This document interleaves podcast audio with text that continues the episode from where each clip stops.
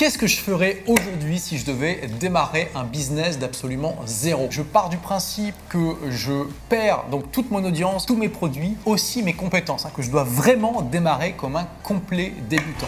La première chose que je ferai, c'est identifier des gens qui ont atteint le résultat que je veux atteindre. Donc admettons que euh, je veuille avoir une entreprise sur le web qui soit au service de ma vie et qui euh, me rapporte allez, 5 euh, à 10 000 euros par mois. C'est déjà un, un bon premier objectif. J'essaie d'identifier un maximum de personnes qui ont déjà accompli cet objectif et je commence à les suivre. Le tri va se faire naturellement très vite. Je vais davantage me connecter à certaines personnes pour différentes raisons parce que j'ai l'impression qu'elles sont plus alignées avec mes valeurs, avec euh, ma façon de voir les choses, euh, que j'aime bien leur méthodologie, etc., etc.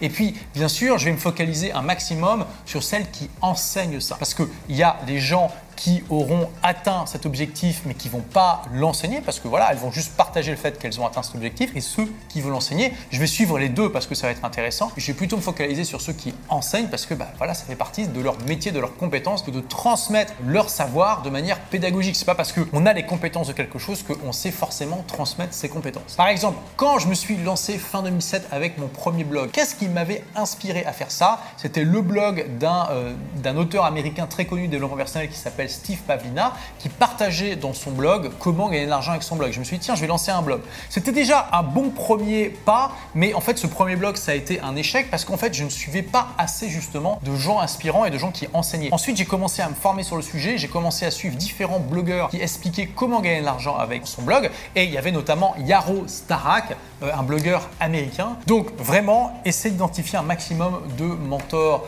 dans ton domaine et ensuite tu verras le tri se fera naturellement. Ensuite, au début, tu consommes un maximum de contenu gratuit, hein, c'est fait pour ça, mais je te recommande au bout d'un moment d'investir dans une méthode. En général, ces personnes qui enseignent ont des formations et je te recommande d'en choisir une, de voir si elle te correspond. En général, il y a une période de garantie et si c'est le cas, tu t'y mets à fond. Tu mets le couteau entre les dents et tu la suis en mode karaté kid, d'accord? Tu imagines que ton prof c'est Monsieur Miyagi et qu'il a raison sur tout et que tout ce qu'il te dit, euh, tu dois l'appliquer à la lettre. Parce que plus tard, seulement plus tard, quand tu auras développer tes compétences, tu feras le tri. Pour revenir sur l'exemple de Yaro, euh, Yaro faisait une formation sur le blogging et sache que c'est la toute première formation que j'ai achetée sur le web. Et je me rappellerai toute ma vie, j'étais là avec ma carte bleue devant la page de vente et je tremblais parce que la formation coûtait quelque chose comme 300 dollars australiens et j'avais jamais mis une telle somme dans une formation en ligne jusqu'à ce moment. Je me demandais, mais mon Dieu, est-ce qu'il va pas m'arnaquer, etc. Et finalement, ce qui m'a rassuré, c'est que je le suivais depuis un moment. Donc, j'ai fait un all-in, j'y suis allé et heureusement que j'ai fait euh, ce, pas parce que ça m'a lancé ça a été un grand facteur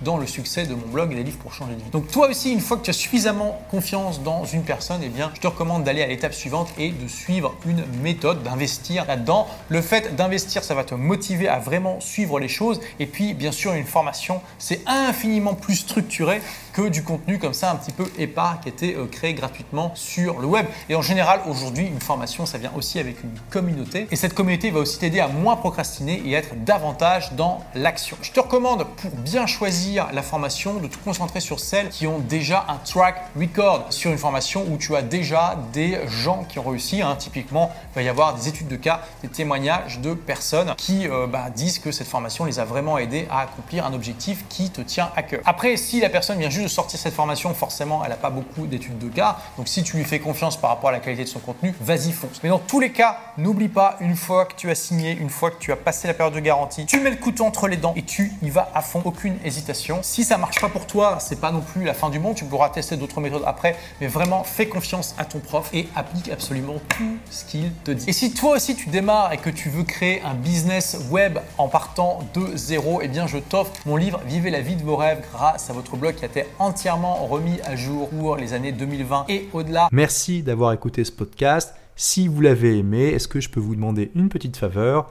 Laissez un commentaire sur iTunes pour dire ce que vous appréciez dans le podcast tout simplement. Ça aidera d'autres rebelles intelligents comme vous à trouver le podcast et puis à être inspirés tous les jours ou presque par lui. Merci et à très vite pour de nouvelles aventures.